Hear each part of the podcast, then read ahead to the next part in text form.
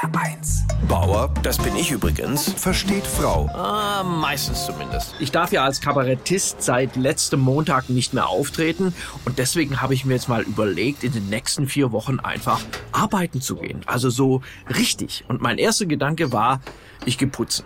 Problem, ich kann mich nirgendwo bewerben, weil meine Frau in diesem Fach mir im Arbeitszeugnis eine 6 gegeben hat. Begründung, weil es die 7 nicht gibt. Aber meine Frau hat mir trotzdem geholfen, weil sie ist ja Lehrerin und die haben an der Schule gerade so viele Ausfälle und daher fragte sie mich, ob ich nicht Aushilfslehrer werden möchte. Sie wäre dann meine direkte Vorgesetzte. Dachte ich super, also ganz wie zu Hause. Ja, und was soll ich sagen? Gestern habe ich tatsächlich eine vierte Klasse übernommen.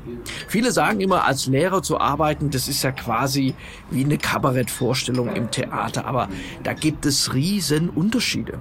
Als ich in die Klasse reinkam, redeten die zum Beispiel einfach weiter. Es gab auch keinen Applaus für mich. Ich habe mich dann vorgestellt, hallo, mein Name ist Stefan Bauer, ich habe einen Doktor in Philosophie und ein Kind, wir haben einen Doktor in der Innenstadt.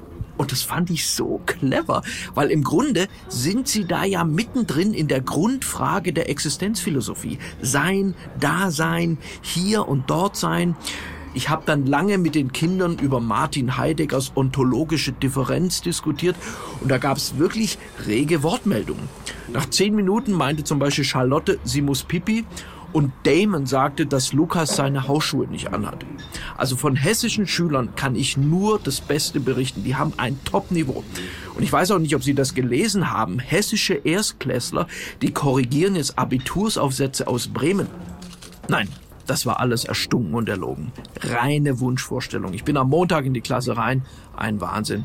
Die Mädchen zicken sich die ganze Zeit an, die Jungs essen ihre Radiergummis auf und Maxim steckte sich ein Borstenpinsel ins Ohr und schaute, ob was hängen bleibt. Ich war nach drei Stunden fix und fertig und dachte mir, warum sind am Ende der Nerven noch so viele Kinder übrig? Bauer versteht Frau. Auch als Podcast auf hr1.de. HR1. Genau meins.